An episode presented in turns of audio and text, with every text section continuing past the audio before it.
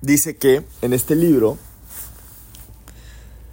que esta persona, digamos, eh, Sebastián o Juan, Sebastián, Sebastián dice bueno, Sebastián es una persona normal que ha abierto su negocio de redes de mercadeo y está buscando construir su, red y expandirse. Esta persona no tiene ninguna cualidad necesariamente importante, no es carismático, eh, es una persona simplemente que ha entendido lo que le puede pasar en su vida si decide hacer este negocio y lo está haciendo. Y todos los días conecta a personas a los videos, conecta a las personas a las herramientas, a los eventos y es una persona muy consistente pues en ese proceso de estar conectando a personas, encuentra una persona que ve la información y es una persona que decide construir el negocio en grande.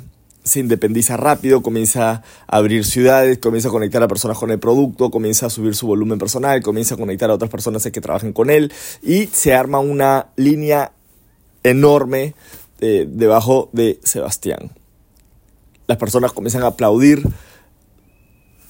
a esta nueva persona por, su arranque, por su crecimiento. Y Sebastián está contento porque esa persona es parte de su red y obviamente esta persona comienza a tener mucha fama y mucho, eh, mucho brillo dentro de su compañía.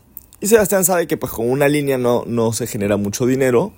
La persona que él trajo está generando muchísimo dinero, pero él sabe que él tiene que construir otras líneas. Entonces sigue haciendo lo que siempre ha hecho, que es conectar a personas con el producto, conectar a personas con las herramientas, conectar a las personas con los videos, conectar a las personas con los eventos lo hace así de manera consistente. No es una persona carismática, no es que tenga muchas cualidades de liderazgo, pero sabe que para construir una red de mercadeo lo primero que tenemos que hacer es conectar a personas a el sistema.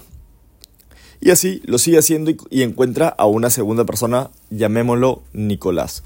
Nicolás, después de un, eh, tiempo, también toma la decisión de arrancar su negocio con los videos que Sebastián le viene mandando y comienza a darse cuenta de lo que le puede pasar en este negocio y decide hacerlo. Y él es una persona que es influyente, es una persona que tiene un buen puesto de trabajo, es una persona que eh, está soñando en grande y también se pone a hacer el negocio súper rápido y crece súper rápido y logra eh, un, rango importante en unos cuantos meses desde que arranca el negocio. Y, en ese momento Sebastián está contento porque ya tiene dos personas que eh, han tomado la decisión de hacer el negocio y lo han hecho en grande, eh, pues le ha tomado muchas personas hasta encontrar a estas personas. Algunos arrancaron y no hicieron nada, algunos no, nunca arrancaron, algunos se volvieron clientes y de alguna manera eso estaba, lo tenía contento porque tenía una cartera de clientes, pero le había costado encontrar a su segunda persona, pero ya la encontró. Y él sabe que para encontrar a la tercera y la cuarta persona tiene que hacer lo mismo. La empresa y, las otras personas, los crosslines, están muy felices de ver de que eh, Nicolás esté creciendo un montón dicen, wow, qué bestia, en verdad eh, es una persona con mucho liderazgo, qué bueno que, que, hayas tomado la decisión de formar parte de la compañía, estás trayendo muchas personas que hoy en día están abriendo su negocio, que están consumiendo los productos, que están hablando bien de la marca, te felicito, qué chévere. Pero Sebastián sabe que con dos líneas no alcanza el último rango de la compañía. Entonces sigue haciendo lo mismo y encuentra un tercero y eventualmente encuentra un cuarto y eventualmente encuentra a una quinta persona que toma la decisión de hacer el negocio en grande. La pregunta es, ¿quién es el verdadero networker? ¿Quién es el top líder en verdad en este ejemplo? ¿Quién es la persona que realmente está haciendo las cosas bien? Aquella persona que ya viene con las cualidades y crece rápido o Sebastián que fue consistente en poner a personas frente a las herramientas y a los eventos. Entonces, Vigal dice que obviamente todos queremos ser Sebastián, porque no todos nos identificamos con ser super líderes o que teníamos unos super trabajos, sino la mayoría de las personas que abrimos nuestro negocio o éramos personas que éramos estudiantes o que estábamos buscando entrar a la universidad o éramos personas que teníamos un puesto medio en una en un trabajo, estábamos buscando ascender, teníamos 35 años, teníamos unas cuantas eh, deudas, capaz estamos ya con algunas responsabilidades, y, pero que no necesariamente habíamos logrado grandes resultados. Eso es el perfil de las personas que normalmente abren su negocio de redes de mercadeo, que son el perfil común de personas que estaban buscando abrir un negocio, pero no tenían ni el capital, ni la experiencia, ni el tiempo para poder abrir un negocio tradicional y decían apostar por este modelo de negocio encontrando un producto que, conecta con ellos y que quieren comercializarlo en su ciudad y eventualmente por el mundo. Pero esas personas normalmente no tienen la mentalidad, la inteligencia emocional, no tienen los conocimientos, la experiencia para poder liderar grandes organizaciones.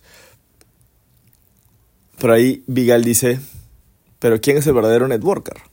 Aquella persona que conecta a personas con la, las herramientas, con los videos, o la persona que ya vino con esa influencia y que terminó creciendo rápido por la influencia que tenía.